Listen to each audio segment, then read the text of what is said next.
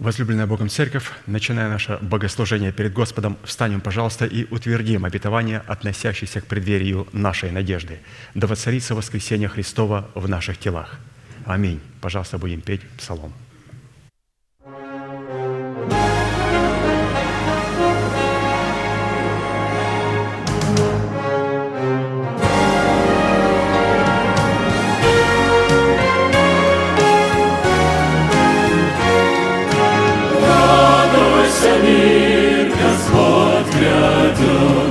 Hallelujah.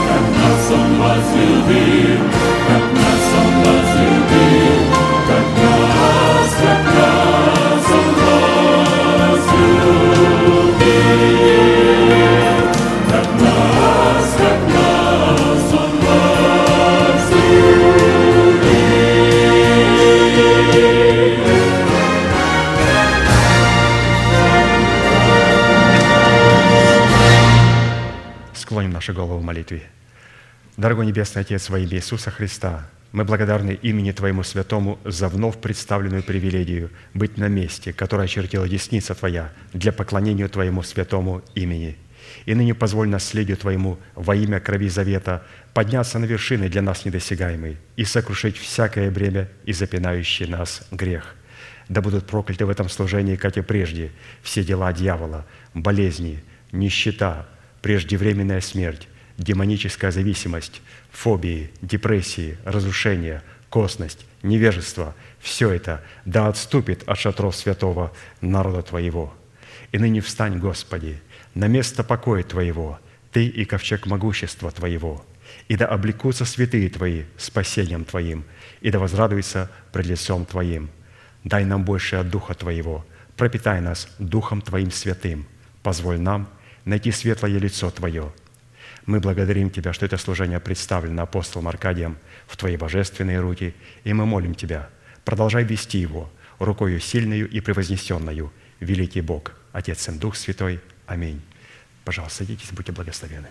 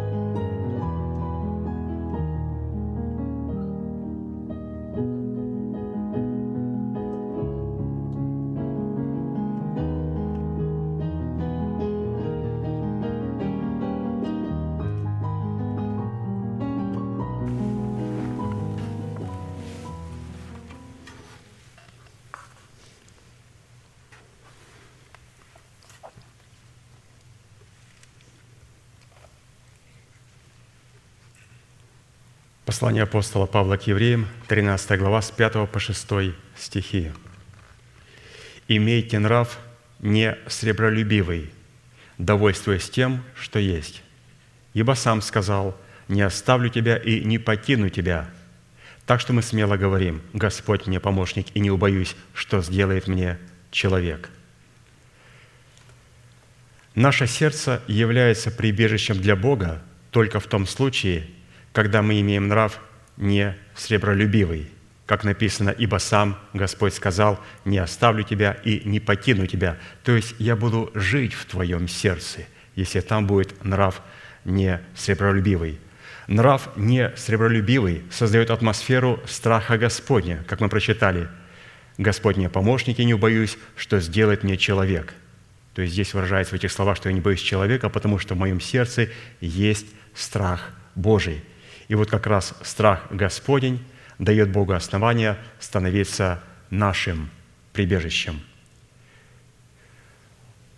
Во фразе «имейте нрав не сребролюбивый» глагол «имейте» взят из военной лексики, так как обладает повелевающей формой, обращающей это повеление в заповедь. И если это заповедь, то давайте дадим краткие определения. Что же такое нрав не сребролюбивый? Ну, во-первых, нрав не сребролюбивый – это выражение благочестия и довольства тем, что Бог позволил нам иметь, проявляющий себя в нашей власти над деньгами, любовь к которым определяется корнем всех зол, за которым стоит демонический князь Мамона. 1 Тимофея, 6 глава, 6 по 11 стих. «Великое приобретение – быть благочестивым и довольным, ибо мы ничего не принесли в мир явно, что ничего не можем и вынести из него. Имея пропитание и одежду, будем довольны тем. А желающие обогащаться впадают в искушение и в сеть, и во многие безрассудные и вредные похоти, которые погружают людей в бедствие и пагубу, ибо корень всех зол есть сребролюбие, которому, предавшись, некоторые уклонились от веры и сами себя подвергли многим скорбям. Ты же, человек Божий, убегай сего, а преуспевай в правде, благочестии, вере, любви, терпении и кротости. Следующее определение. Нрав не сребролюбивый – это свидетельство, что из почвы нашего сердца искоренен корень всех зол. Евреям 12 глава с 15 по 17 стих. «Наблюдайте, чтобы кто не лишился благодати Божией, чтобы какой горький корень, возникнув, не причинил вреда, и чтобы им не осквернились многие, чтобы не было между вами какого блудника или нечестивца, который бы, как Исав, за одну снедь отказался от своего первородства. Ибо вы знаете, что после того он, желая наследовать благословение, был отвержен, не мог переменить мысли отца, хотя и просил о том со слезами. Все мы с вами, без исключения в силу нашего беззаконного и нечестивого генофонда, в котором были зачаты, унаследовали корневую систему всех зол, обнаруживающую себя в желании обогащаться. Псалом 57, 9. «Вот я в беззаконии зачат, и во грехе родила меня мать моя. Вот ты возлюбил истину в сердце, и внутрь меня явил мне мудрость. Окропи меня и сопами буду чист, омой меня, и буду белее снега». И еще одно определение – нрав не сребролюбивый – это свидетельство щедрости, выраженное в отсутствии гнусной и постыдной корости. 2 Коринфянам 9 глава 6 по 8 стих. «Кто сеет скупо, тот скупо и пожнет, а кто сеет щедро, тот щедро и пожнет. Каждый уделяй по расположению сердца, не с огорчением и не с принуждением, ибо доброохотно дающего любит Бог – Бог же силен обогатить вас всякую благодатью, чтобы вы всегда и во всем, имея всякое довольство, были богаты на всякое доброе дело». То есть достаточно насыщенные слова и достойно задать вопрос. Скажите коротко, чем является нрав несребролюбивый? Нрав несребролюбивый – если сформулировать вышесказанное, во-первых, свидетельство, что из почвы нашего сердца искоренен корень всех зол. Это свидетельство щедрости, выраженной в отсутствии гнусной и постыдной корости. Это выражение благочестия и довольства тем, что Бог позволил нам иметь. И это атмосфера страха Божья в нашем сердце, дающая возможность нашему сердцу стать прибежищем для Бога, а Богу основание быть нашим прибежищем – и мы сейчас, святые, будем петь псалом и благодарить Бога за то, что мы имеем эту дивную привилегию иметь такую прекрасную атмосферу, атмосферу страха Божия в нашем сердце. И если у нас этой атмосферы не будет, то Господь никогда не сможет стать нашим прибежищем, потому что то, чего мы боимся, является предметом нашего поклонения. Если мы боимся то, что грядет на Америку, грядет на экономику всего мира, то это говорит о том, что это все земное является нашим Богом – но нашим Богом является Бог, и мы Его боимся. И вот эту любовь к Богу и почтение к Богу мы будем сейчас выражать через служение десятин и приношений. Встанем, пожалуйста, и будем участвовать в этом возвышенном и привилегированном богослужении.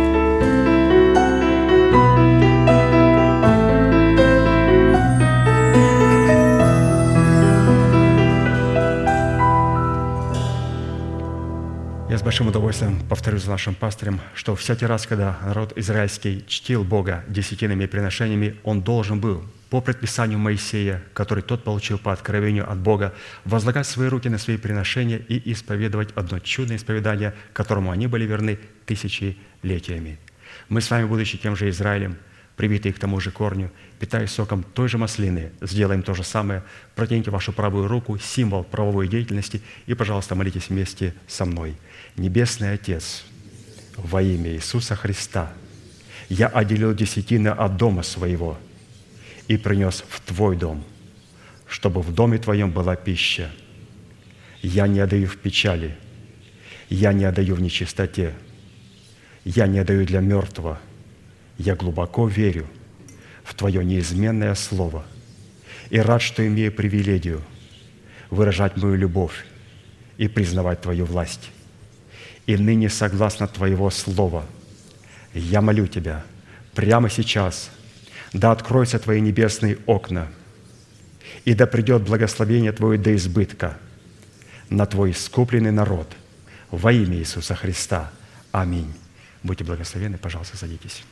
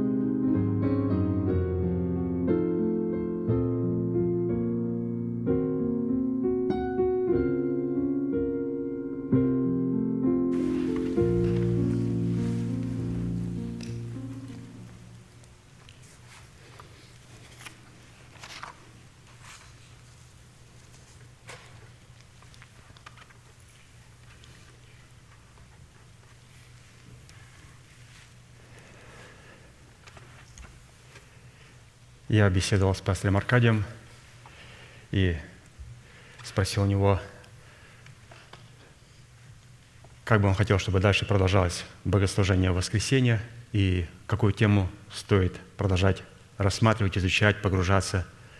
И он сказал возвращение к древнему пути добра, потому что это является истинным христианским вероучением, и оно лежит в основании, является фундаментом веры христианина. Поэтому должно его не забывать, должно его вспоминать, и стоит его утверждать в своей жизни.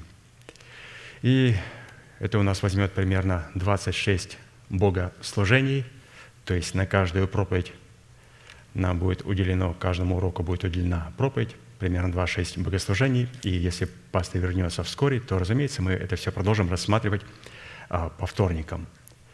И давайте посвятим видению два богослужения, два воскресных богослужения. Итак, прежде чем мы начнем рассматривать 12 базовых учений, определяющих суть истинного христианского вероучения, которое апостол Петр называет заповедью, как написано во 2 Петра 3 глава 2 стихом, чтобы вы помнили слова, прежде реченные святыми пророками, и заповедь Господа и Спасителя, переданную апостолами вашими. Сделаем ударение на то, что мы будем исследовать эту заповедь только в том формате и только в тех границах, насколько это позволит нам Бог и мера нашей веры. Так Давид в своих молитвенных песнях говорит, «Я видел предел всякого совершенства, но Твоя заповедь безмерно обширна». Итак, как пророки, как апостолы, как сам Христос называл учение свое – Апостол Иоанн называет 12 базовых учений учениями Иисуса Христа, пришедшего во плоти. А апостол Павел называет христианское вероучение великой тайной благочестия или же начальствующим учением Христовым. Сам же Иисус называл свое учение тесными вратами и узким путем, а пророк Иеремия по проведению Святого Духа называл это учение древним путем добра – Давайте прочитаем Иеремия, 6 глава, 16-19 стих. «Так говорит Господь, остановитесь на путях ваших и рассмотрите, и расспросите о путях древних, где путь добрый, и идите по нему, и найдете покой душам вашим». Но они сказали, «Не пойдем». И поставил я стражей над ними, сказав, «Слушайте звука трубы». Но они сказали, «Не будем слушать». Итак, слушайте народы и знай собрания, что с ними будет. Слушай, земля, вот я приведу на народ сей пагубу, плод помыслов их, ибо они слов моих не слушали, и закон мой отвергли». Итак, ну, исходя из того, что здесь говорит пророк Иеремия, мы сегодня имеем возможность и привилегию в очередной раз возвратиться к древнему пути добра – в этом определении древний путь добра присутствуют все вышеперечисленные определения, такие как заповедь, учение Иисуса Христа, пришедшего во плоти, великая тайна благочестия, начальствующее учение Христова, тесные врата и узкий, узкий путь. Все это присутствует в древнем пути добра. И для чего нам нужен этот путь? Для того, чтобы нас вести в субботу, или же как написано «вонный покой». Исходя из данного пророческого обращения Бога к своему народу, древний путь добра, к которому Бог призвал свой народ через Иеремию, должен был привести и приведет их к покою или же к субботе, в котором пребывает Бог. Как мы с вами прочитали, «Остановитесь на путях ваших и рассмотрите, и расспросите о путях древних, где путь добрый, и идите по нему, и найдете покой, то есть субботу душам вашим». Становится понятным, что закон Моисея не мог являться древним путем добра, так как не призван был и не мог приводить людей к покою или же к субботе, в которой пребывал Бог. Так и написано Евреям 4, 8, 11. «Если бы Иисус Навин доставил им покой вот этот онный день, о котором попозже поговорим, очень интересно, онный день, который вводит нас в онный покой, онная суббота. Если бы Иисус Навин доставил им такой покой, то не было бы сказано после того о другом дне. Посему для народа Божия еще остается субботство. Ибо кто вошел в покой его, тот и сам успокоился от дел своих, как и Бог от своих. Итак, постараемся войти в покой онный. Слово «онный» – в тот, в другой, противоположный, потусторонний, который не определяется одним календарным днем – в этот календарный день евреи пытались войти через закон Моисея, чтобы войти в покой, и не могли войти в покой. И Писание дает обещание, я вам дам другую субботу и другую землю обетованную в пределах вашего тела. И вы войдете в онный, в тот, в другой, в потусторонний покой, находясь здесь, на земле. Постараемся войти еще раз в покой онный – чтобы кто по тому же примеру не впал в непокорность. Поэтому, святые, если существует другой онный день, существует другая онная суббота. И эта онная суббота, онный покой, онный день не ограничен одним днем календарным в субботу, который идет после пятницы и перед воскресением. Когда человек входит в онный день и успокаивается в вонном покое, он успокаивается навсегда.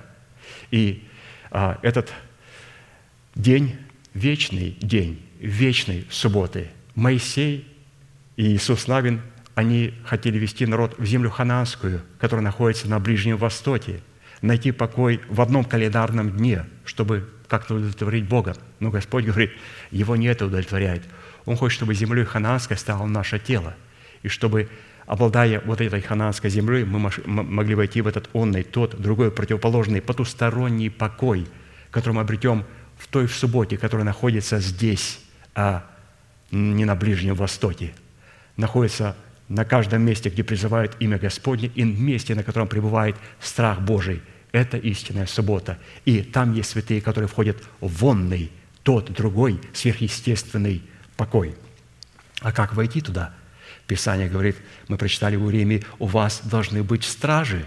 Кто такие стражи? Это те, которые передают эстафету – один передает другому, достойный принимает, бежит дальше и передает другому. Тот принимает от него и бегут дальше, и передает в конце концов Христу. Христос берет эту эстафету и передает церкви. Для чего? Чтобы мы могли войти в покой онный. Итак, направление к древнему пути добра призваны были указывать стражи. Стражи, то есть те, кто принимают эстафету и достойно передают ее достойному человеку – Стражи, поставленные Богом посредством звука трубы, данной им Богом, под которой подразумевалось помазание Святого Духа на власть, постигать древний путь добра в его законодательстве и передавать его. «И поставил я стражей, мы с вами прочитали, над вами, сказав, слушайте звука трубы, то есть примите от них эту эстафету. Но они сказали, не будем слушать, не хотим принимать от них этой эстафеты, потому что, чтобы прийти этот покой, необходимо принять эстафету от апостолов – Пророки передали эту эстафету Христу. Христос передал ее своим апостолам. Апостолы передают нам. И как тогда Израиль говорил, так и сегодня люди говорят, а я не буду принимать этой эстафеты. Я сам постараюсь войти в покой своими собственными методами. Но нам нужны стражи, кто смогли бы нам передать эту эстафету, которая приведет нас в покой. И давайте посмотрим и познакомимся с этими стражами, которые вводят нас в покой. Конечно же, начальником стражей и совершителем древнего пути добра, выраженного в истинном и онном субботстве, являлся Сын Божий в достоинстве Сына Человеческого, а Его учение являлось древним путем добра. Иоанна 5, 39. Иисус говорит, «Исследуйте Писания, ибо вы думаете через них иметь жизнь вечную, а они свидетельствуют о мне». Первым стражем древнего пути добра в свое время стал Адам. То есть мы услышали, что начальником стражи был Иисус Христос, а теперь а кто эту эстафету передавал? Эстафету Иисуса Христа, чтобы вести церковь, вести нас в вонный покой, в котором мы успокаиваемся не просто в одном календарном дне, а просто этот покой входит в сердце человека, и он постоянно пребывает в атмосфере покоя Божьего. Первым стражем древнем пути добра в свое время стал Адам. Затем эту эстафету принял от него его Сив, то есть заместитель Авеля. Затем Енос – во времена которого люди получали возможность призывать Бога. Посмотрите, какие имена задействованы. Как только передается эта эстафета, моментально с этим человеком и в той среде, в которой находится, в этом поколении нечто происходит. От Еноса эстафета стражи пути добра была передана Кайнану, от Кайнана – Малиилиилу, а затем и Ареду, и, наконец, седьмым стражем древнего пути добра был воздвигнут Енох, о котором сказано, «И ходил Енох перед Богом, и не стало его, потому что Бог взял его». Бытие 5, 24. По восхищении Еноха стражем древнего пути добра был воздвигнут Мафусал, прогоняющий смерть. Затем эта эстафета была передана Ламеху. По смерти Ламеха стражем древнего пути был воздвигнут Ной. По смерти Ноя эстафета стража древнего пути добра перешла к Симу. А вот двенадцатым стражем, завершая эту венценосную прияду, был воздвигнут Авраам, который посредством своей необыкновенной веры был наречен другом Бога и отцом множества народов, или же отцом всех верующих до скончания века. Вот, пожалуйста, как эта эстафета передалась Аврааму.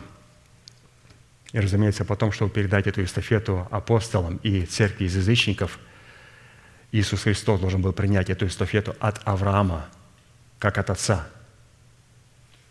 и передать эту эстафету апостолам, а апостолы уже передали всем церквам, и язычникам, и нам –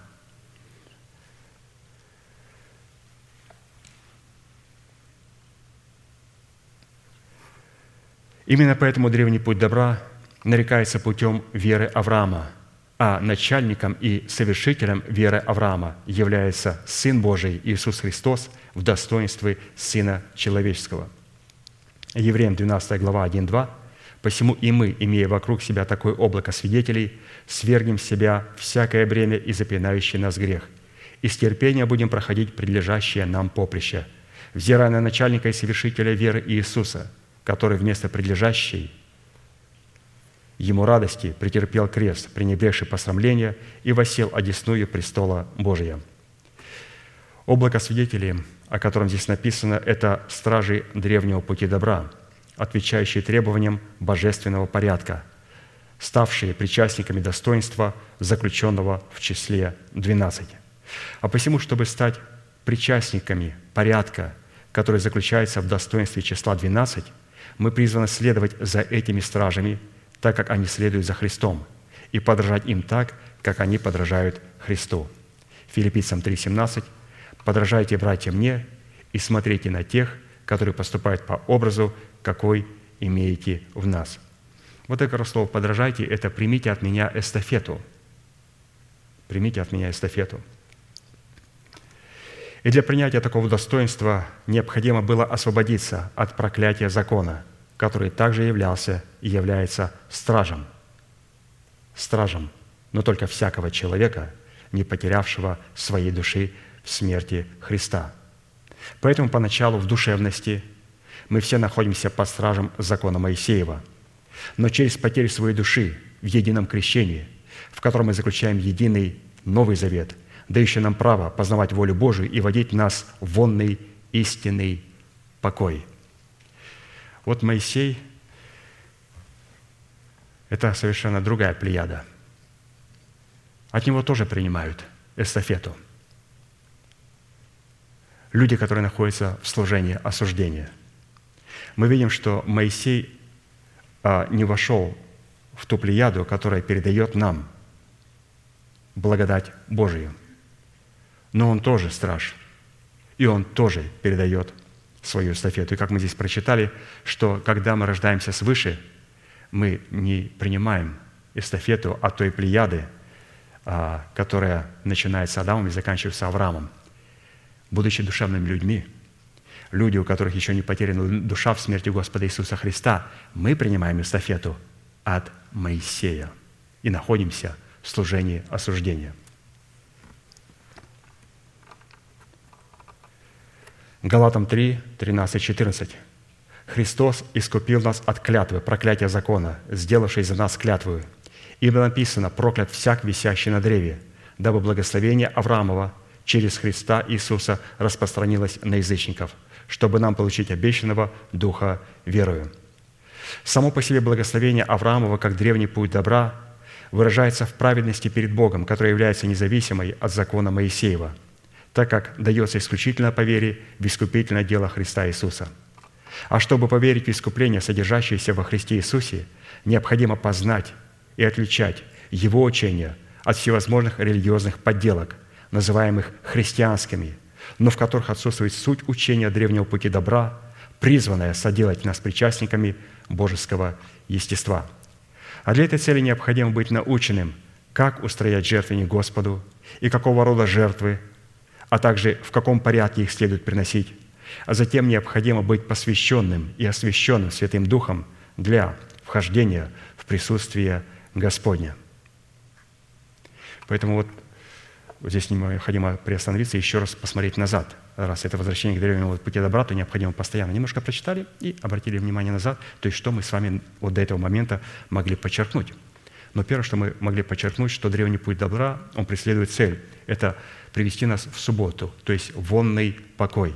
И привести в эту субботу Господь может только, если сможем принять эстафету. Но какую эстафету мы принимаем? От стражей, которые идут от Авраама, от Адама до Авраама, чью эстафету Христос передал и передал ее нам, либо мы берем эту эстафету от Моисея, закон дел, служение осуждения, и продолжаем делами спасаться и бежать к цели, к вечности, не понимая, что мы убегаем от вечности и бежим в смерть. То есть мы увидели субботу, онную, увидели онный покой и увидели стражи, от которых нам необходимо получить свою эстафету. Но мы еще вернемся к тем, кто передает эту эстафету, чтобы еще раз удостовериться, а, чью эстафету мы сегодня взяли. И поэтому мы определим, а, друзья, куда мы с вами бежим? Мы в вечность, когда прямым ходом человек бежит в преисподнюю. Просто посмотреть, от кого и какую эстафету мы взяли – Теперь давайте, говоря о этом онном дне, о порядке онного дня, посмотрим, какой там порядок присутствует в онном дне. Там присутствует порядок света. Вот, теперь мы начинаем знакомиться с нашей эстафетой. Прибываем мы и бежим ли мы к этому покою. В этом онном дне покое пребывает порядок. И как этот порядок называется? Одним словом – свет – Итак, древний путь добра в предмете учения об искуплении, стражами которого являлись 12 человек, начиная от Адама и заканчивая Авраамом, идентифицируется в Писании определенным порядком, который издревле символически присутствует в свете каждого дня, содержащего в себе 12 часов. Бытие 1 глава, с 1 по 5 стих так и написано. «Вначале сотворил Бог небо и землю, земля же была безвидна и пуста, и тьма над бездною и Дух Божий носился над водою. И сказал Бог, да будет свет. И стал свет. И увидел Бог свет, что он хорош, и отделил Бог свет от тьмы, и назвал Бог свет днем, а тьму ночью. И был вечер, и было утро, день один. Несмотря на то, что еще не были сотворены солнце, луна и звезды, которые призваны были определять и отделять день от ночи, порядок первого дня определялся 12 часами. То есть надо сразу при покаянии, когда мы святы только по факту своего происхождения от Бога, но не по нашим мыслям, словам и поступкам, познавать истину, чтобы иметь способность являть святость потом в наших мыслях, словах и поступках. То есть, обратите внимание, в первом дне Господь сказал, да будет свет, а только в последующих днях Он сотворил светило. Это говорит о том, что когда мы рождаемся свыше, правильное принятое иудаизм, правильный принятый иудаизм, в котором пребывал Христос и родился Христос и передал эту эстафету нам, это всегда говорит о том, что там есть искупление. Искупление – это правильно принять оправдание. Правильно принять оправдание – это не сразу, в первом дне, чтобы появились на небосклоне моем а, солнце, луна и звезды. Оно появится попозже. Но должно появиться свет среди тьмы, то, что Бог называет светом. И когда мы рождаемся свыше, Несмотря на то, что наши дела, наши поступки, наши мысли далеко от света, это полная тьма, но мы являемся светом по нашему происхождению и рождению от Бога. С этим надо просто согласиться. И мы благодарим Бога, что мы по происхождению от Него рождены от Бога, и этот свет пребывает только в субстанции нашего духа. Но наша душа, на ее небосклоне нет никаких светил, до них необходимо будет дойти, чтобы потом этот свет мог проявляться в наших мыслях, в наших словах и в наших поступках. Но правильно принятое оправдание – это меня делает оправданным святым не то, что я говорю и делаю, а то, от кого я рожден. То есть мы говорим, вот это найти, правильно приняли мы эстафету. От кого мы приняли правильную эстафету? Если мы входим с этой эстафетой, мы входим всегда в порядок онного покоя. Войти в порядок онного покоя – это свет, там пребывает порядок. Какой порядок? Порядок света. Этот свет должен обнаружить себя в первом дне, а не в четвертом, когда уже на небосклоне появились звезды и светила. Из Иоанна 11 глава, 9-10 стих, Иисус отвечал, «Не двенадцать ли часов во дне? Кто ходит днем, тот не спотыкается, потому что видит свет мира сего, а кто ходит ночью, спотыкается, потому что нет света с ним». Разумеется, что из слов Иисуса следует, что речь шла не об обыкновенных 12 часах дня, а о тех, которые будут содержать в себе учение об искуплении, совершенного Иисусом Христом, который будет являться божественным судом – и в зависимости от отношения к этим 12 часам дня, этот божественный суд посредством света, содержащегося в учении об искуплении, одних будут осуждать, а других будут оправдывать, чтобы они могли уповать на Бога и надеяться на Его мышцу. То есть наше отношение к этим 12 часам, отношение к этому свету, где рождается наш свет, и будет определять, этот свет будет нас оправдывать или этот свет нас будет осуждать. Если этот свет зажегся в четвертом дне, когда у меня появились, и когда я стал религиозным, я уже не позволяю себе там такие вещи делать и такие. Я чувствую, что я уже стал, вот загорелся во мне свет. Свет загорается, когда мы рождаемся от Бога. И потом, будучи оправданными, мы начинаем творить дела правды. Поэтому порядок света, если вас спросят, ну скажи, какой порядок света? Свет образуется в первом дне, когда его не видно. Бог сказал, что это свет – и я рожден от Бога. И я по факту моего рождения являюсь Детем Божьим. Хотя мои слова, мои поступки, мои мысли не соответствуют стандартам святости света Божьего. Но в четвертом дне они появятся. Свет появится. Исайя 51, 4, 5. «Послушайте меня, народ мой». Здесь говорится о свете, как о суде. «Послушайте меня, народ мой, и племя мое, преклоните ухо ко мне, ибо от меня произойдет закон, и суд мой поставлю во свет для народов. Правда моя близка, спасение мое восходит, и мышца моя будет судить народы. Острова будут уповать на меня и надеяться на мышцу мою». Уповать на Бога может только та категория людей, которая смирила себя перед порядком Бога и преклонила ухо свое для слышания благовествуемого слова о Царстве Небесном, в силу чего обрела в своем сердце надежду на Бога. А посему порядок дня в 12 часах для категории людей, которые определяются островами, будет являться спасением. Потому что образом острова – это образ освящения, в котором показано отделение от прочих людей, населяющих землю. Говоря же о цене освящения, которое призвано отделять нас от прочих людей, не разумеющих и противящихся порядку 12 часов – обуславливающих порядок освящения, апостол Иоанн писал следующее, 2 Иоанна, 1 глава, 7 по 11 стих. «Ибо многие обольстители вошли в мир, не исповедующие Иисуса Христа, пришедшего во плоти. Такой человек есть обольститель и антихрист. Наблюдайте за собой, чтобы вам не потерять того, над чем мы трудились, но чтобы получить полную награду. Всякий, приступающий учение Христова и не пребывающий в нем, не имеет Бога, пребывающий в учении Христовом, имеет и Отца, и Сына. Кто приходит к вам и, приносит всего, и не приносит всего учения, того не принимайте в дом и не приветствуйте его, ибо приветствующий его участвует в злых делах его». Итак, нам необходимо иметь точные весы и правильную измерительную трость, чтобы определять, насколько соответствует принимаемое нами учение порядку, содержащемуся в 12 часах дня, то есть порядку света – Потому что совершенно, как мы слышали, существует совершенно другой порядок. 12 часов. Они тоже говорят, у нас тоже есть учение, у нас тоже есть 12, но это 12 часов тьмы. Вот интересно, Господь разделил 24 часа на два периода. 12 часов света, в которых святые приходят в вонный покой, и 12 часов тьмы, в которой а, сосуды гнева приходят к смерти – и вот такими весами и такой измерительной тростью является древний путь добра в учении Иисуса Христа, пришедшего во плоти. Мы должны знать, что если мы воспринимаем учение, которое не соответствует порядку, означенному в 12 часах дня, то есть света.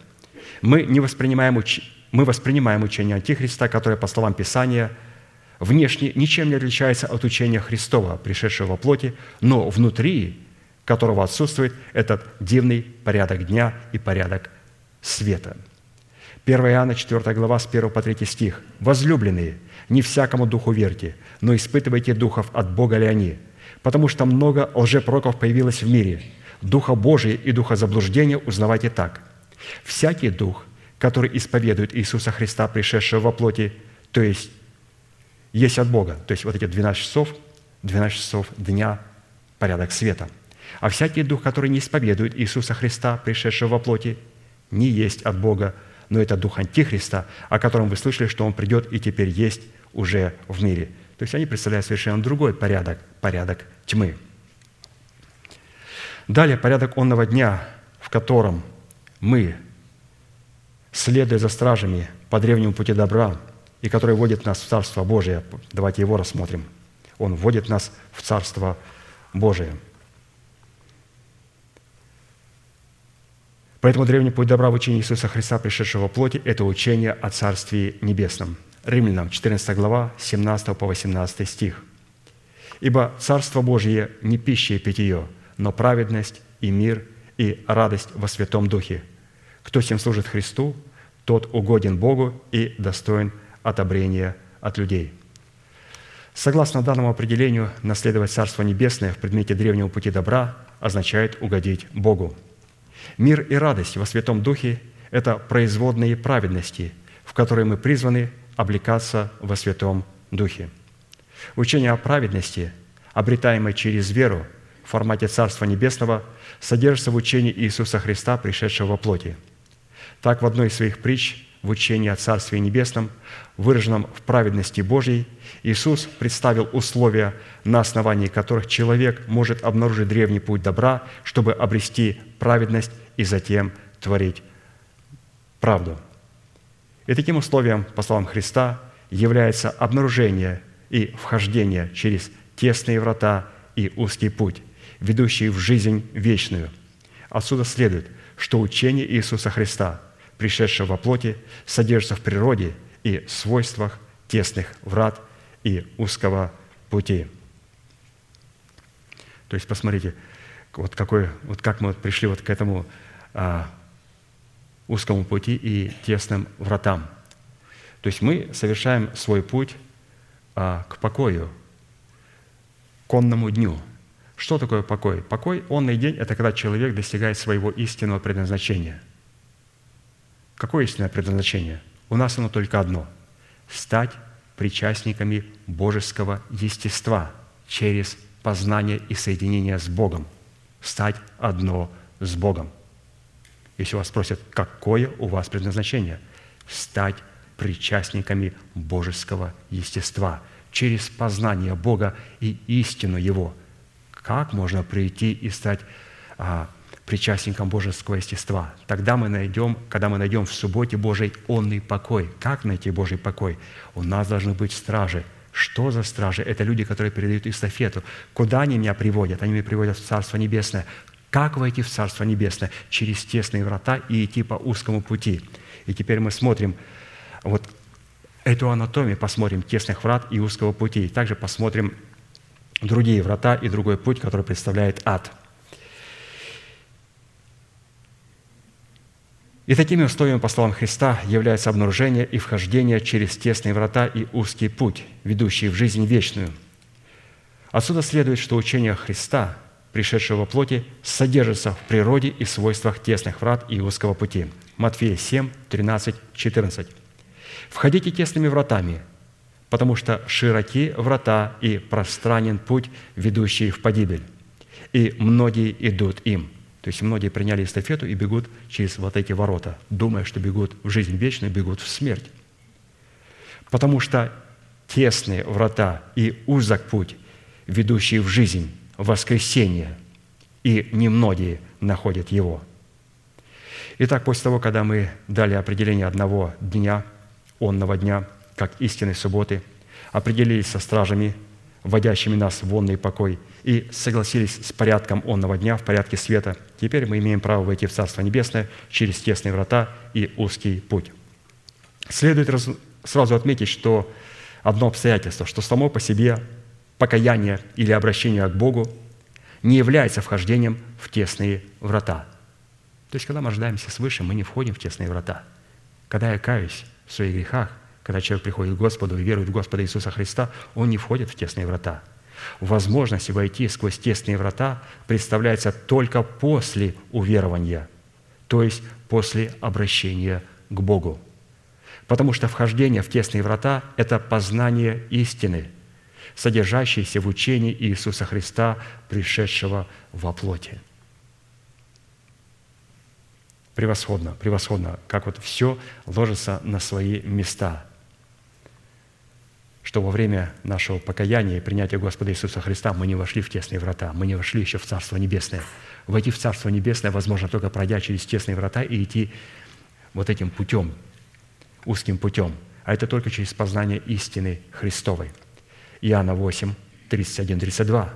Тогда Иисус сказал к уверовавшим в Него иудеям, к уверовавшим, к верующим иудеям, «Если прибудете в Слове Моем, то вы истинно Мои ученики, и познаете истину, и истина сделает вас свободными. Истина ведет вас в вонный покой Царства Небесного». А как познать истину? Вот необходимо познакомиться с тесными вратами и узким путем.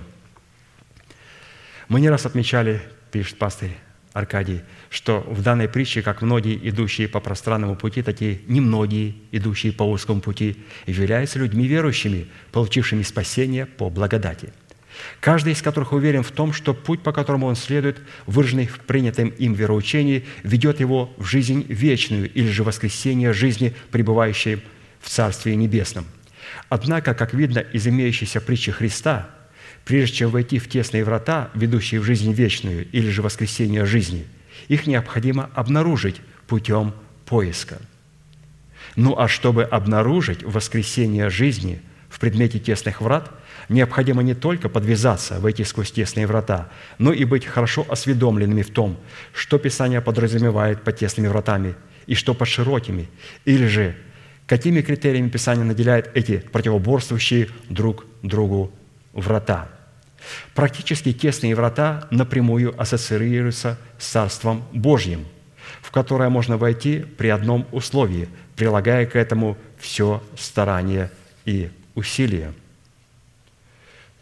После рождения свыше человеку необходимо сказать, что должен прилагать сильное старание и сильное усилие, не ослабевать, не расслабляться. Луки 16 глава, 16 стих. «Закон и пророки до Иоанна сего времени, Иисус Христос говорит, с его времени Царство Божье благовествуется через учение, и всякий усилием входит в него. И вот что значит прилагать усилия? То есть мы сейчас проверим, если у нас этот фактор есть, и если он у нас есть, то это говорит о том, что мы а, вполне возможно вошли через эти тесные врата. Потом посмотрим анатомию самих тесных врат. Прилагать усилия – это подвязаться – состязаться, сражаться, бороться, затрачивать средства и энергию, посвящать особое время, усердно исследовать Писание, готовить сердце к слышанию благовествуемого слова о Царстве. А посему, согласно словам Христа, сказанным и в притче о тесных вратах и узком пути, многие из тех, кто называет себя верующими, не смогут войти в тесные врата и потерять свое спасение, даже не разумея, что потеряли его – по некоторым причинам. И вот эти причины, по которым они потеряют спасение, думая, что они спасены. Во-первых, потому что не смогут обнаружить тесные врата из-за того, что не знают, как они выглядят, или же какими отличительными свойствами и характеристиками они наделены в Писании. Во-вторых, потому что будут воспринимать широкие врата за тесные врата и пространный путь за путь узкий – то есть они говорят, что да, в любой церкви можно спастись, везде пребывает Бог. Что вы себя выделяете? Мы себя не выделяем. Мы себя сопричисляем к избранному Богом остатку. Но вот люди воспринимают широкие врата в церкви, где нет страха Божия, где идет виск, крик, и творятся разные всевозможные беззакония и грехи, легализированные. И это, во-первых, у пятидесятников, которые погрязи в разврате, у баптистов, которые спиваются, у харизматов, у которых и то, и другое. И люди говорят, это церковь. Нет. Надо знать, надо знать различия, не воспринимать широкие врата за тесный и пространный путь, за путь узкий. Третье. Потому что эти люди не будут знать, какую цену необходимо заплатить за то, чтобы обнаружить тесные врата и за то, чтобы получить право на вхождение этими вратами. Четвертое, потому что эти люди не будут знать, по каким результатам следует испытывать самого себя, чтобы знать, в какие врата ты вошел и по какому пути ты следуешь. В-пятых, потому что эти люди не будут знать, что обнаружить тесные врата физическими глазами и посредством интеллекта невозможно. То есть врата тесно необходимо обнаружить только сердцем, только сердцем а не физическими глазами или же интеллектом. Шестое, что для этой цели необходимо иметь чистое и открытое око сердца, а также обрезанное сердечное ухо, способное слышать. Без всего этого человек будет воспринимать широкие врата за тесные врата. И, разумеется, мы знаем, что в те врата, в которые человек входит, тем самым он определяет свою будущее свою вечность. Итак, что или кого Иисус подразумевал в сказанной им притче под тесными вратами и узким путем. То есть мы здесь поговорим конкретно, чтобы нам знать, с чем сопряжено тесные врата и узкий путь.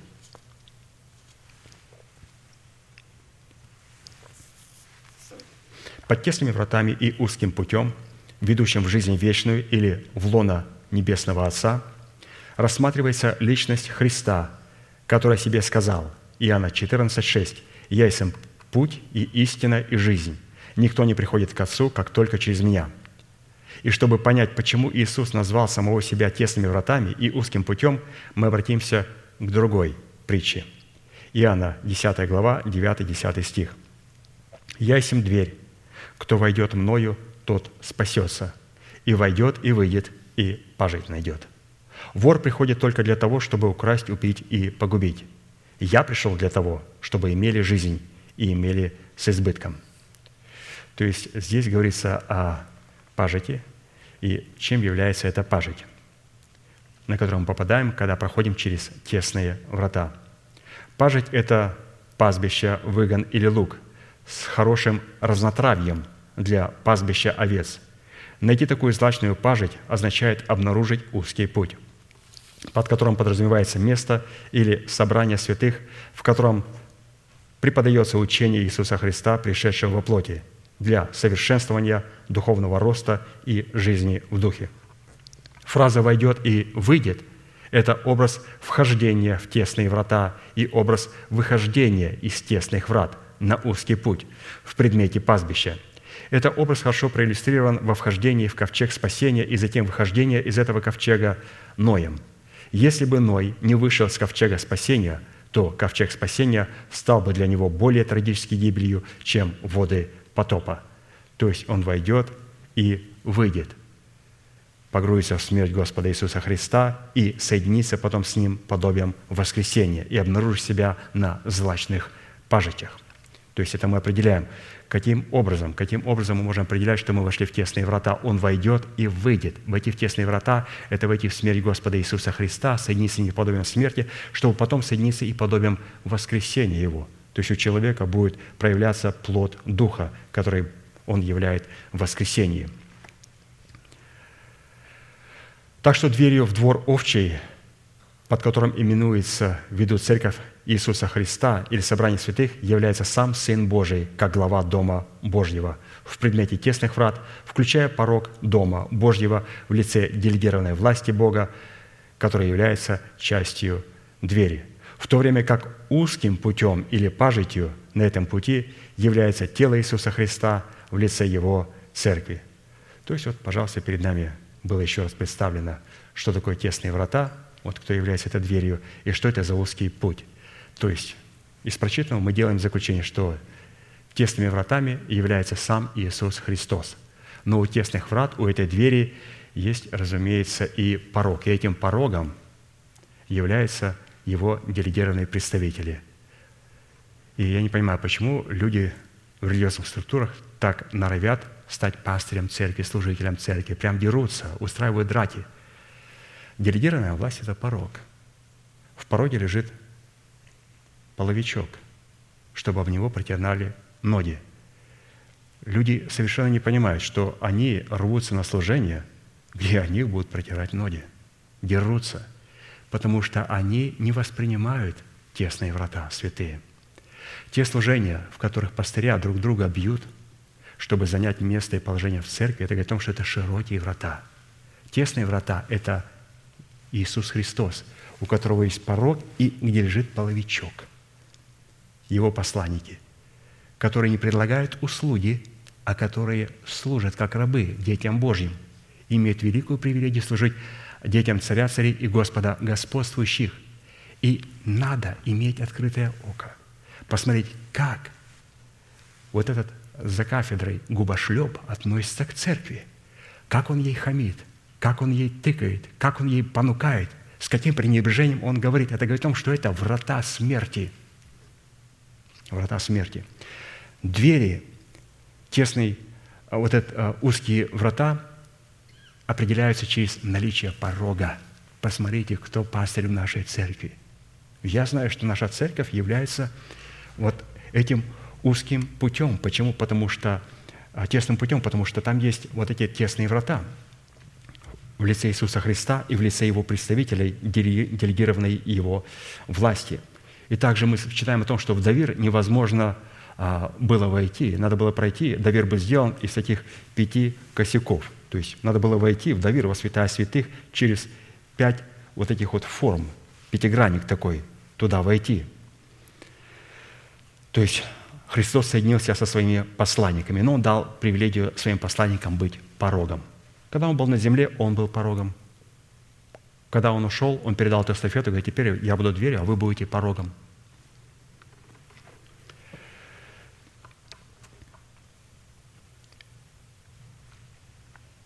Тесные врата или древний путь добра в учении Иисуса Христа, пришедшего в плоти, это путь, по которому разливается свет – Матфея 5 глава, 14-16.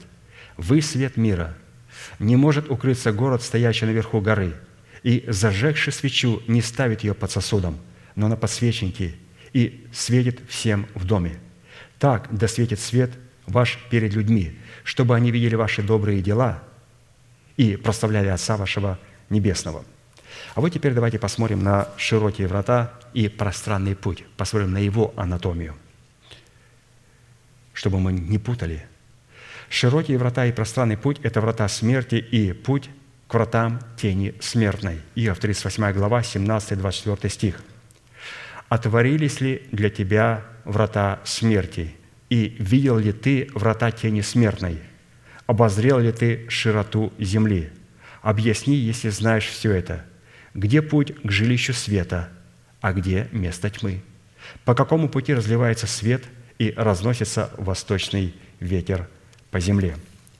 Войти в тесные врата – это понять или же принять Христа в свое сердце в лице Святого Духа и быть помещенным во Христе Иисусе.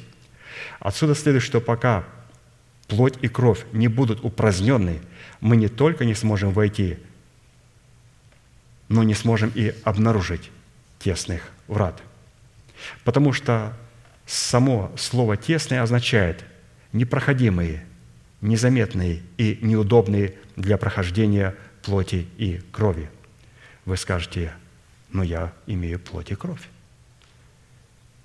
Как же я вошел Царство Небесное? Потому что, когда вы проходили через тесные врата, вы умерли для своего народа, для дома своего отца и для своих расливающих желаний. Потому что плоть и кровь не могут наследовать Царство Небесного. А мы, находясь в плоти и крови, вошли в Царство Небесное, присутствуем в Царстве Небесном. Почему? Мы умерли для своего народа, для дома своего Отца и для своих расливающих желаний. Находясь в тленном теле, мы сидим на перу у Бога, и нам подают царское меню. Представляете? Широкие врата – это неверное учение о Христе и неверное представление Христа. Пространный путь, по которому идут многие, это отдельные люди и отдельные собрания, смешивающие человеческое с божественным. Но чтобы размежевать одни врата от других и один путь от другого, нам необходимы ясные критерии, как тесных врат, ведущих в жизнь вечную или же воскресение жизни, так и врат широких, ведущих в муку вечную или воскресение осуждения. Дело в том, что оригинал фразы «тесные врата» имеет смысл, во-первых, через них невозможно пройти в своей собственной одежде в предмете своей самоправедности – во-вторых, через них невозможно пронести никакой своей ноши в предмете своих собственных интересов, содержащихся в наследии суетной жизни, переданной нам от отцов. И в-третьих, помимо всего, проходящий через тесные врата должен соответствовать природе и свойству тесных врат. Что мы подчеркнули, если мы проходим через тесные врата, во-первых, мы не проходим в собственной одежде самоправедности. Второе, мы не можем пронести свою ношу в интересах той наследственной жизни, которую мы получили через отцов. И, в-третьих, нам необходимо соответствовать, быть похожими а, на эти тесные врата. Из всего этого следует, что для того, чтобы обнаружить древний путь добра в предмете тесных врат, необходимо, во-первых, иметь чистое сердечное око, в предмете чистой совести и обрезанное сердечное ухо, в предмете смирения, чтобы отличать тесные врата Иосский путь от широких врат и пространного пути – Второе, за право войти в тесные врата, необходимо сбросить себя свои одежды в предмете мертвых дел, то есть обнажиться и затем облечься в новые одежды, даруемые Богом. В-третьих, за право войти в тесные врата необходимо сознательно отказаться от всякой ноши, всякого наследия и всякого, всего того, что не соответствует природе тесных врат. В-четвертых, за право войти в тесные врата необходимо поместить природу тесных врат в свое сердце – а также позволить Святому Духу поместить себя в атмосферу тесных врат. И, в-пятых, чтобы пребывать на узком пути, необходимо постоянно бодрствовать и стоять на страже заповедей Божьих. Вот такие превосходные условия, которые необходимо, чтобы дать определение, а, прошли ли мы через эти тесные врата. А теперь давайте немножко поговорим о широких вратах – Первый признак, что мы входим широкими вратами и идем пространным путем, заключается в наших неверных целях. То есть какая у нас цель? У нас тело приобщиться к Богу, познать Бога. А у других людей другая цель – евангелизировать, изгонять бесов, исцелять людей, жить долгую жизнь, процветать на этой земле – и пользоваться благами для своей плоти. У нас другая цель – для того, чтобы стать причастниками Божеского естества. Поэтому, святые, вот сейчас мы слушаем просто, так, внутри мы запоминаем. Если меня спросят вопрос на засыпку, а какая у вас цель? Вот если у вас на телевидении и сидят миллионы людей, миллиарды слушают, и к вам задают вопрос, скажите, какая у вас цель, как у христианина на этой земле? Мы говорим, моя цель – стать причастниками великого Яхвы, стать с Ним одно –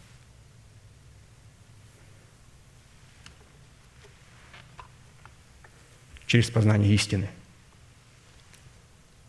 Я думаю, там будет молчание на несколько минут.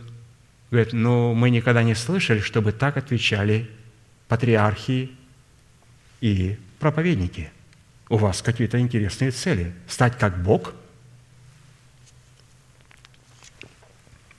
Мы уже как боги в нашем духе, и мы хотим стать как Бог в нашей душе и в нашем теле, чтобы не только называться, а быть детьми святого Яхвы. Это стать Богом в духе, в душе и усыновить тлеющее, умирающее тело, чтобы стать и называться детьми Господа Иисуса Христа, нашего Небесного Отца. Итак, если нашей целью мы сейчас будем вспоминать и смотреть, что является, мы входим через тесные врата. Если нашей целью является безоблачная и обеспеченная жизнь во плоти и известность через евангелизацию, которую мы не разумеем и которой мы не были призваны и посланы, то мы будем эксплуатировать духовные принципы для достижения и обеспечения жизни во плоти. Вождями, ведущими людей через широкие врата, принято называть такой подход к благодати толерантностью и широким взглядом, в котором они пытаются совместить интересы плоти с интересами духа. Если же нашей целью является жизнь духа и жизнь в духе, то мы будем задействовать духовные принципы благодати для обеспечения и роста жизни в духе. Констатацию этих двух определений мы находим в послании апостола Павла к Церкви Божьей, находящейся в Галатии, Галатам 6, 7, 8. «Не обманывайтесь, Бог поругаем не бывает. Что посеет человек, то и пожнет. Сеющий в плоть свою от плоти пожнет тление». То есть это те, которые заходят, проходят через широкие врата. А сеющий в дух от духа пожнет жизнь вечно. Это те, которые входят через тесные врата. А посему под широкими вратами, ведущими в погибель, подразумевается врата ада – олицетворяющие Антихриста, выдающего себя за Христа и действующего как ангел света. Вот, пожалуйста, вратами ада, широкими вратами является сам Антихрист, то есть подлог Иисуса Христа. Если вратами ада является а, Господь Иисус Христос и порогом являются Его посланники, то вратами ада является сам Антихрист. И у него тоже есть порог.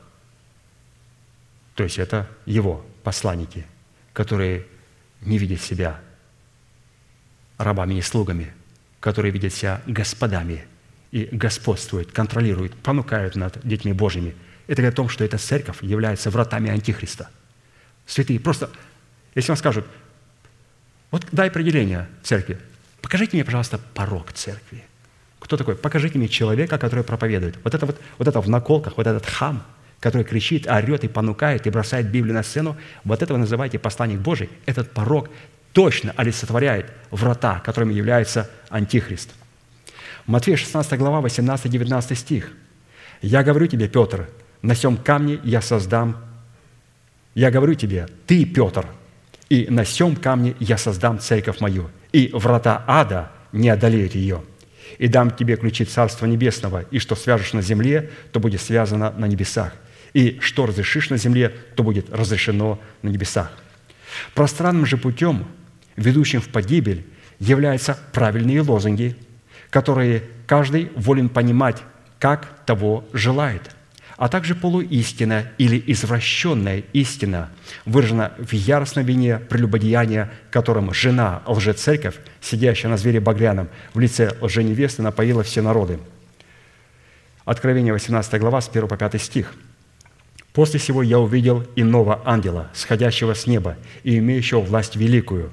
Земля осветилась от славы его, и воскликнул он сильно, громким голосом говоря, «Пал, пал Вавилон, великая блудница, садилась жилищем бесов и пристанищем всякому нечистому духу, пристанищем всякой нечистой и отвратительной птицы, ибо яростным вином блудодеяния своего она напоила все народы, и цари земные любодействовали с нею, и купцы земные разбогатели от великой роскоши ее.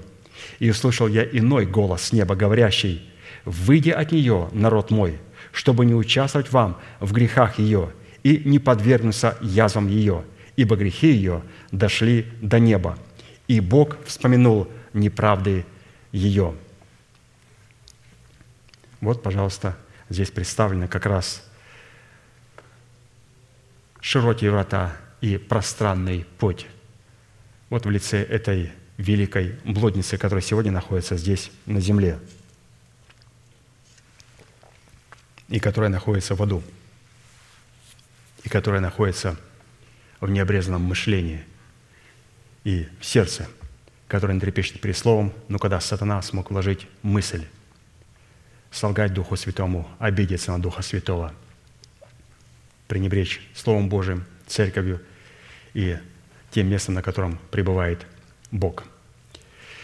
Итак, давайте вот из прочитанного сделаем некое обобщение, что после того, как мы дали определение онного дня, как истинной субботы, определились со стражами, вводящими нас в онный покой, согласились с порядком онного дня в порядке света – и получили право войти в Царство Небесное через тесные врата Юрский путь, теперь мы можем более детально рассмотреть суть древнего пути добра. Однако, чтобы рассмотреть суть древнего пути добра, изложенного в учении Иисуса Христа, пришедшего в плоти, мы обратимся к словам апостола Павла, записанным в послании к евреям.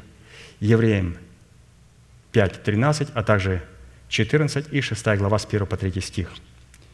«Всякий, питаемый молоком, не сведущ в слове правды, потому что он младенец. Твердая же пища свойственна совершенным, у которых чувства навыкам приучены к развлечению добра и зла. Посему, оставив начатки учения Христова, поспешим к совершенству и не станем снова полагать основания обращению от мертвых дел и вере в Бога, учению о крещениях, о возложении рук, о воскресении мертвых и о суде вечном. И это сделаем, если Бог позволит. Ибо невозможно однажды просвещенных и вкусивших дара небесного, и соделавшихся причастниками Духа Святаго, и вкусивших благого глагола Божия и сил будущего века, и отпадших, опять обновлять покаянием, когда они снова распинают себе Сына Божия и ругаются Ему». Исходя из смысла значения данного места Писания, следует, что человек, получивший откровение о древнем пути добра, отраженного в учении Иисуса Христа, пришедшего во плоти, в предмете начатков учения будет, во-первых, просвещенным светом истины, во-вторых, он вкусит небесный дар Божий, в-третьих, он соделается причастником Духа Святого, четвертым, он вкусил благой глагол Бога, и в-пятых, он вкусил сил будущего века. То есть это человек, который получал откровение о древнем пути добра. Вот для такого человека, если он упадет, уже невозможно снова полагать основания обращения от мертвых дел и вере в Бога, а следовательно, его заново невозможно обновлять покаянием. Вы скажете, ну это очень большая ответственность. То есть как? Если я познаю учение Господа Иисуса Христа, если отпаду, то меня больше невозможно обновлять покаянием. Нет, мы должны понимать, что, что значит слово «отпадет». Есть слово «упадет в грех», и есть слово «отпадет». Писание говорит, что если семь раз упадет праведник – он встанет, а нечестивые один раз впадают. Что значит впадают? Не впадают в грех. Слово «впадать» – это отпадать, отпадать от Церкви Божьей, отпадать от того места, на котором Господь может являть свою милость, отпадать от того места, на котором кровь Иисуса Христа очищает нас от всякого греха, и начинать снова ругаться Христу. То есть ругаться Христу – это люди, вот мы хотим, должны понять, что значит ругаться Христу? Когда мы приходим и исповедуем свои грехи, вот мы принимаем здесь исповедание грехов святых, они не ругаются Христу. Они в триумфе исповедуют свои грехи. Ругаются люди Христу только тогда, во второй раз, когда они отпадают от Христа. Ругаются Христа – это ругают Христа. Если ты Сын Божий, вот это, вот это вы называете церковью? Вот это церковь? Что это за церковь? Вот эти люди – я не думаю, что им будет дано покаяние, хотя они могут находиться здесь. Я не думаю. Будет время, и Господь вышвырнет с визгом отсюда. Если кто-то сказал такие слова, сохранит Господь. Я не знаю, какой магнит их держит в этом месте, святые, не знаю. Упасть в грех можно и подняться, а отпасть отпадают один раз. Поэтому определять, я упал в грех или я отпал. Отпасть – это когда я начинаю ругать Христа, ругать Его церковь, ругать Его посланников – ругать ту истину, которую я слышу. Это говорит о том, что я отпадаю от церкви. А упасть, я сделал грех, каюсь, подхожу, плачу и принимаю оправдание. Это упал. Отпал, я начинаю снова ругать Христа, как на Голгофе, понося его церковь. Это очень опасно. А почему древний путь, выраженный в начатках учения Христова, это изложение правды Божьей, которая наделяет человека сведением – что такое правда и как творить правду. А, следовательно, начатки Христова – это такая пища, которая призвана помочь человеку оставить младенчество, чтобы он стал видеть, говорить и мыслить как муж, то есть как духовный. То есть начатки учения помогут нам оставить душевность, младенчество, чтобы мы могли быть духовными, то есть говорить и мыслить и видеть, как видит духовный человек. 1 Коринфянам 13 глава, 11-12 стих. «Когда я был младенцем, то по-младенчески говорил, по-младенчески мыслил, по-младенчески рассуждал. А как стал мужем, то оставил младенческое. Теперь мы видим как бы сквозь тусклое стекло, гадательно, то есть в душевности. Тогда же, когда станем духовными, лицом к лицу. Теперь в душевности знаю я отчасти, а тогда, когда стану духовным, Познаю, подобно как я познан». Далее, слово «начатки» включает смысл некой завершенности, то есть начатки учения. Потому что начатки – это не просто первое, что-то такое незначительное, а начатки – это, конечно же, начало. Но какое начало? Это основание. Какое основание? Которое имеет происхождение святости Божьей, в котором Господь сокрыл свое начальство, господство, владычество. Там мы находим краеугольный камень Господа Иисуса Христа, и там находим мы завершенность. Вот в этих начатках, в этом основании, посмотрите, что оказывается, вот эти 12 оснований, которые мы будем иметь, определять, сможем ли мы войти через 12 жемчужных ворот, и сможем ли мы взрастить в своем сердце, в едеме своего сердца древо, приносящее плод, на каждый месяц плод свой, то есть 12 плодов, только благодаря одному. Куда уходит корневая система? В 12 оснований. То есть 12 оснований, они а, не просто начало, не просто начатки, а это своего рода завершенность. Через основание, через корневую систему мы приходим к завершенности. Вот возьмите дерево и уберите его из основания, что с ним станет? Или цветочек? Так он же умрет, он не принесет плода. Почему? Потому что в основании есть не только начало, там есть также и завершенность. В основании есть и начало, и завершенность. Там есть буква «э» и буква «зи», буква «а» и буква «я». А вот фраза «оставить начатки учения», чтобы поспешить к совершенству, означает оставить начатки учения, которых говорит апостол Павел, это быть окропленным начальством учения, быть облеченным в оружие владычественного учения, быть приведенным завершенностью учения в изумление, быть превознесенным владычеством учения над злом, посредством завершенности быть причастниками Святого Духа, посредством владычества познавать силу будущего века, принимать ответственность в границах господствующего учения, получать средства для устроения себя в образ и подобие Бога. Вот что значит оставить начатки учения. Оказывается, оставить начатки учения – это прийти от пункта А к пункту последнему, к совершенству, к конному дню, к истинной субботе, войти в Царство Небесное и стать обладателями Царства Небесного внутри себя. Исходя из этого смысла, версия перевода данного стиха могла бы выглядеть несколько иначе. Вот пример – Посему, окропив себя владычеством учения Христова и облегшись в оружие света, содержащегося в господстве этого учения, устроим себя в Дом Божий». Вот такое интересное нам показал пастырь значимость вот этих начатков, вот этого начала. Краеугольный камень учение Христова или же учение Иисуса Христа, пришедшего во плоти, это основание силы Божьей, которая, с одной стороны, позволяет обратиться или очистить свою совесть от мертвых дел, а с другой стороны, это основание, которое дает возможность обратить или же обратиться к вере в Бога. То есть основание нас очищает от мертвых дел, и основание это Божие нас обращает в веру Божью – вот к чему призваны вот эти начатки, основания. Оно никогда нас не пошлет в веру Божию до тех пор, пока нас не освободит от наших личных пониманий, которые мы получили, будучи находясь у баптистов, у пятидесятников или в каких-то других деноминаций. Все, вера Божия не может действовать. Основание не может действовать до тех пор, пока оно не сможет освободить нас от мертвых дел. И потом оно направит нас, обратит к вере в Бога. Евреям 9 глава, 13-14 стих.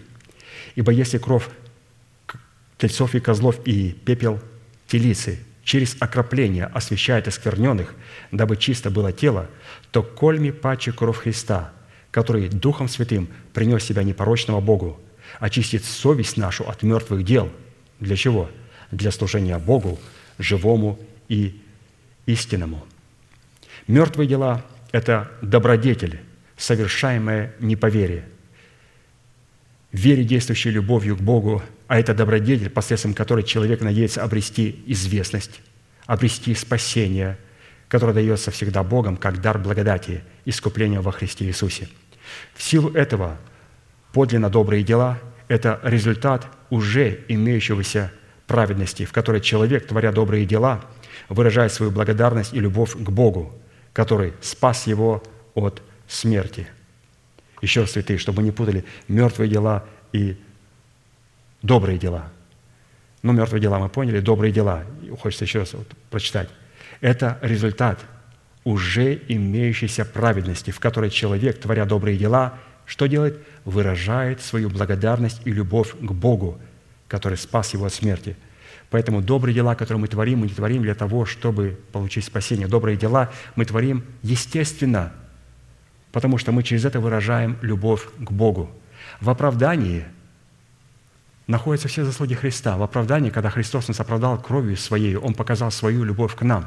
Но когда мы являем праведность, в этой праведности, когда мы умираем, как Он умер на кресте, умер на кресте за нас, а мы ради Него умираем для своего народа, для дома своего Отца, для своих расливающих желаний, чтобы продемонстрировать свою любовь к Нему. И будет нечестно, если Он дал нам оправдание, продемонстрировать свою любовь к нам, и мы не демонстрируем своей любви к Нему. И мы демонстрируем свою любовь к Нему через соблюдение Его заповедей или же через добрые дела. Это только демонстрация любви к Богу. Поэтому, когда мы творим дела правды, мы творим их как праведники, и в которых мы демонстрируем любовь к Богу. А посему любовь к Богу определяется не благими чувствами и намерениями, которые испытывает человек, но благодарностью, выраженной в исполнении заповедей, которые определяют древний путь добра в учении Иисуса Христа, пришедшего во плоти. 1 Коринфянам 13 глава 3 стих. «Ибо если я раздам все имение мое и отдам тело мое на сожжение, а любви не имею, нет мне в том никакой пользы». То есть этот человек делал, не имея любви к Богу. То есть что значит «не имея любви»? Он это делал не потому, что он любил Бога, а он это делал для того, что его имя запишут в историю. Был такой великий человек. Он отдал тело свое на сожжение ради нас. Но он не отдал его ради Бога, ради Христа. Он отдал ради своего имени. Возвращаясь к информации, содержащейся в изложении начальствующего учения Христова, следует, что оно состоит из четырех учений, исходящих друг из друга, находящихся друг в друге – и идентифицирующих подлинность друг друга. Это учение о крещении, учение о возложении рук, учение о воскресении мертвых, учение о суде вечном. В Писании образ четырех учений, как образ древнего пути добра, представлен в четырех реках, вытекающих из Едема для орошения рая, представляющих уникальное взаимоотношение человека с Богом. Бытие 2, 10. «Из Едема выходила река для орошения рая, и потом разделялась на четыре реки. То есть, каким образом Господь будет орошать нас через вот эту реку, через эту истину, орошать землю, наше тело. Ну, разумеется, необходимо вначале иметь едем в сердце. И необходимо, чтобы из него вытекала река, которая потом разделялась на четыре реки. И вот посредством вот этих четырех рек Господь будет орошать нашу землю и приготавливать ее к воцарению воскресения Христова через одну реку, которая потом трансформируется в четыре. Без этого не стоит говорить о воцарении воскресения Христова а, на земле, в наших телах. Это местописание показывает, что истоки древнего пути и сегодня содержатся в четырех реках, вытекающих из Едема для развития правовых взаимоотношений человека с Богом. Следующий образ четырех учений представлен в четырех небесных ветрах, действующих в четырех измерениях – севера, юга, востока и запада, для защиты интересов той категории людей, которые являются носителями и стражами древнего пути добра. Даниила 7, 2, 4. Начав речь, Даниил сказал, «Видел я в ночном видении моем, и вот четыре ветра небесных боролись на великом море, и четыре больших зверя вышли из моря, не похожие один на другого». То есть здесь мы видим о том, что каким образом представлено для нас начальствующее учение Господа Иисуса Христа вот в четырех ветрах, которые преследуют одну цель. А то, что выходит от Антихриста, вот эти большие четыре зверя, лжеучения, у них все истины не похожие друг на друга. Святые, ключевое слово, подчеркнем. И вышли четыре больших зверя из ада, из этого моря – и все эти звери не были похожи один на другого. Каждый проповедник перечил другому проповеднику. И мало того, проповедник, который проповедует в церкви, лжепроповедники, лжепосланники, они в своей проповеди тысячу раз противоречат сами себе. И потом другим после них. И это говорит о том, что это широкие врата. И люди, которые находятся там, идут пространным путем. Истины должны быть похожие. Это одна река, которая разделяется на четыре реки. Но это суть одного река, единое крещение, единый завет, единая воля, которая делает нас причастниками святого Яхвы. В Писании эти четыре учения, действующие в теле Христовом, представлены в измерении также широты, долготы, глубины и высоты, которые призваны давать причастникам тела Христова возможность уразуметь превосходящее наше разумение любовь Христову, чтобы мы могли исполниться всею полнотою Божью. Ефесянам 3, 16, 19. «Да даст вам по богатству славы Своей крепко утвердиться Духом Его во внутреннем человеке, верую вселиться Христу в сердца ваши, чтобы вы, укорененные и утвержденные в любви, могли постигнуть со всеми святыми, что широта и долгота, и глубина, и высота, и уразуметь, превосходящее разумение, любовь Христову, дабы вам исполниться всею полнотою Божьей. Каждое из четырех учений древнего пути добра, как мы увидим далее в последующих проповедях, обладает тройственностью, что в сумме будет составлять порядок 12. Поэтому, святые, мы сейчас будем молиться, и мы на это место призываем каждого человека, каждого человека, который мог упасть в грех. Слава Богу, мы находимся здесь так о том, что мы не отпали от Христа. Мы могли упасть в грех. И это как раз то время, когда мы сможем покаяться перед Богом и принять наше оправдание, и провозгласить нашу праведность в Сыне Божьем в Иисусе Христе. Потому что для Бога Царство Божие начинается с первого дня. Первый день – это то, что Христос сделал для нас. Первый день, в котором приносим, как мы читали у апостола Аркадия, плод оправдания. Плод оправдания выражая себя. Господи, кто Ты для меня? Что Ты сделал для меня? И кто я являюсь в Иисусе Христе? И второй плод праведности – это когда мы исповедуем другое. Господь, я почитаю себя мертвым для греха, живым для Бога и называю несуществующую державу жизни, как уже существующую. То есть вот эти два исповедания, которые идут от двух сыновей Исаи, Шияр Исуф и Мегел. Ну-ка, помогите, как? Шалал, Хаш, Бас. Ну, молодцы, все помните. Я тоже помню, вот сейчас забыл, но видите, вспомнил. Вспомнил. Хорошо. Мы вождем алтаря.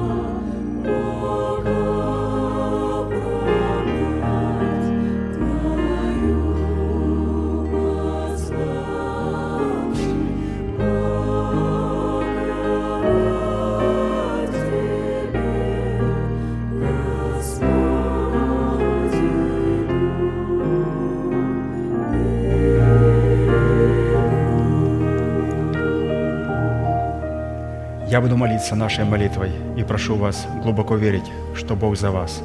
Он не против вас. Он возлюбил вас вечной любовью. Он даровал нам дело своего искупления. Он стал между нами и нашими врагами, чтобы защитить нас и поднять нас до своего уровня. Глаза закрыты у всех – это элемент тайной комнаты. Руки подняты к небесам – это знак того, что наши руки без гнева и сомнения. Молитесь, пожалуйста, вместе со мной – Небесный Отец, во имя Иисуса Христа, я прихожу к Тебе, и на этом святом месте, в собрании святого народа Твоего, я раскрываю мое сердце, чтобы Ты мог увидеть мою боль, мое страдание, мою рану, нанесенную грехом и похотью, которые я ненавижу и от которых я отрекаюсь. Я прихожу к Тебе с моей болезнью, страхами, попранной честью, пороганным достоинством. Прошу Тебя, прости меня, омой меня, очисти меня, исцели мою рану, восстанови меня и защити меня кровью Сына Твоего. И прямо сейчас, перед небом и адом, я хочу исповедовать, что согласно Твоего Слова я омыт, я очищен, я исцелен, я восстановлен, я оправдан, я спасен. Прощаются грехи ваши и беззакония ваши во имя Иисуса Христа. Да благословит тебя Господь, да презрит на тебя светлым лицом своим и помилует тебя и да даст тебе мир. Да падут вокруг тебя тысячи и десятки тысяч, одесную тебя, а к тебе не приблизится. Да придут на тебя благословения гор древних и холмов вечных. Да будет низвержена с шумом из тела твоего держава смерти, и да будет на месте ее воздвигнута держава жизни и воскресения. Да придет все это на тебя и на твое потомство, и весь народ да скажет Аминь.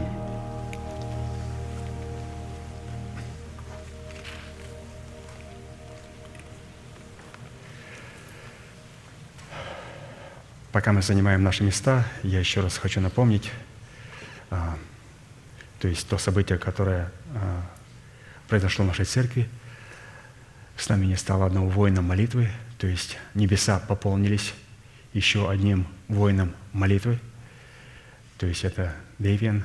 А, мы сегодня пока не знаем точной даты, когда а, будет проходить похоронная процессия, но во вторник мы узнаем точно эту дату. То есть это будет когда-то на следующей неделе. Во вторник точная дата и точное место а, будет известно.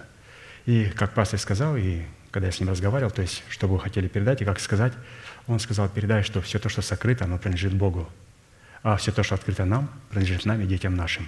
И скажи, что до тех пор, пока мы находимся в тленном теле, это вполне нормально, что у нас будет больше вопросов, нежели ответов. Когда воскресения Христова и жизни Христа воцарится в наших телах, мы получим ответы на все имеющиеся вопросы. А сейчас, говорит, мы должны просто идти верой и в людей, в людей вкладывать веру в жизнь, говорить о жизни, говорить о жизни, говорить о жизни, чтобы никогда не говорить о смерти. Поэтому он мне сказал, всегда говорить человеку о жизни. Он должен жить, он будет жить, чтобы он держался в воскресенье Христова. И с этим обетованием, с этой победой он перешел туда. Так что мы, другие, дорогие наши, друг другу не передавали, а вот ты болеешь, а ты такой, наверное, это плохо, а это очень опасно, а ты знаешь, что после этого. А пастор никогда этого не делал. Когда он говорил, он говорит, ты должен жить. Ты будешь жить, держи обетование.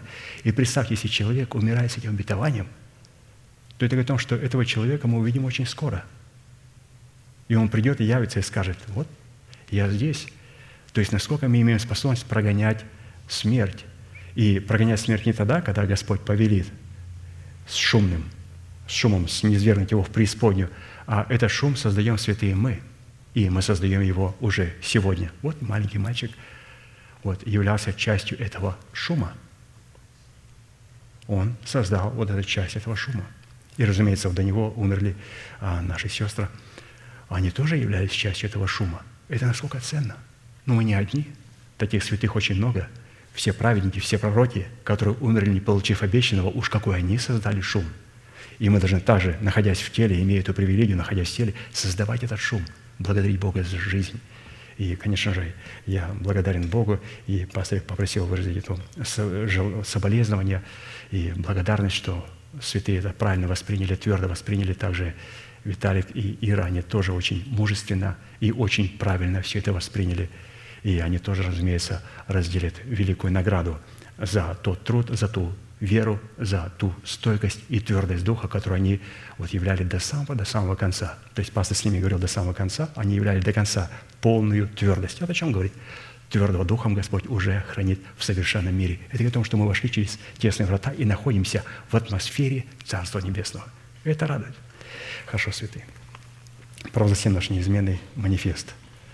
Могущим уже соблюсти нас от падения – и поставить пред славою Своею непорочными в радости, единому, премудрому Богу, Спасителю нашему, через Иисуса Христа, Господа нашего, слава и величие, сила и власть, прежде всех веков, ныне и во все веки. Аминь. Ну, следующее собрание будет у нас проходить а, во вторник в 7 часов вечера и также сегодня на ячейках. Будьте благословены в вашем пути и в жилищах ваших. И еще раз напомню, что у нас присутствует гость, лидер нашей ячейки из Израиля. То есть Лева, пожалуйста, встань. Ну, Лев. Вот, пожалуйста, вот это Лев. Да, все, благодарю вас. Садись, пожалуйста.